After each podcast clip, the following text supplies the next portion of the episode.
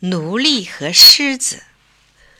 古代罗马有个奴隶叫安德洛斯，主人经常毒打他，他忍受不了主人的虐待。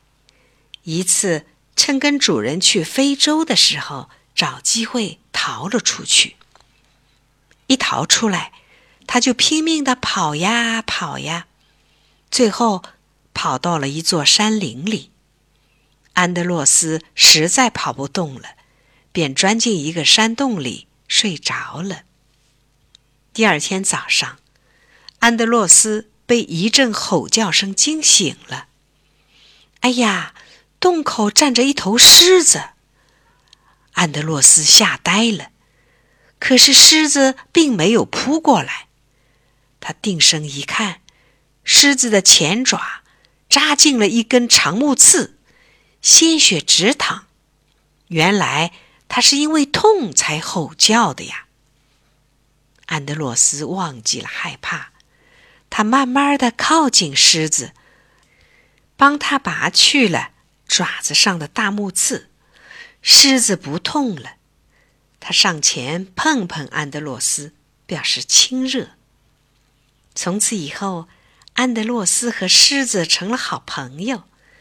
他们一起来到大森林，一同吃，一同住。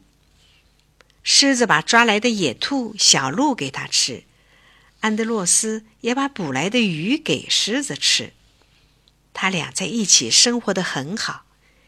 一天，安德洛斯正在河边捕鱼，被一队罗马士兵抓走了。狮子见自己的好朋友没有回来。怒吼着到处寻找。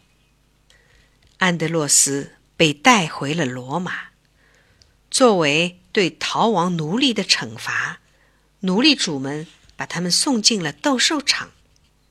到时候他必须和野兽搏斗，谁都知道，这十有八九是要被野兽吃掉的。斗兽的一天来到了，看台上坐满了人。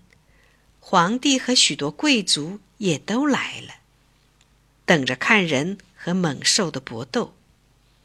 安德洛斯先被押上了场，人们见他身材高大，就一起鼓掌。一会儿，斗兽场的小门打开了，只见门口一只大铁笼，里面关着一头雄狮。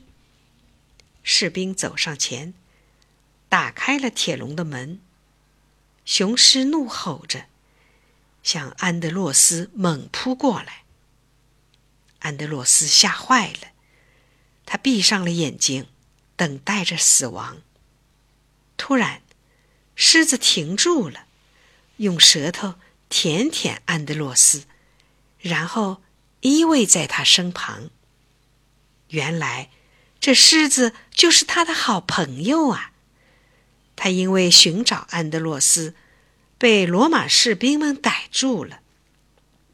安德洛斯抱住了狮子，流下了眼泪。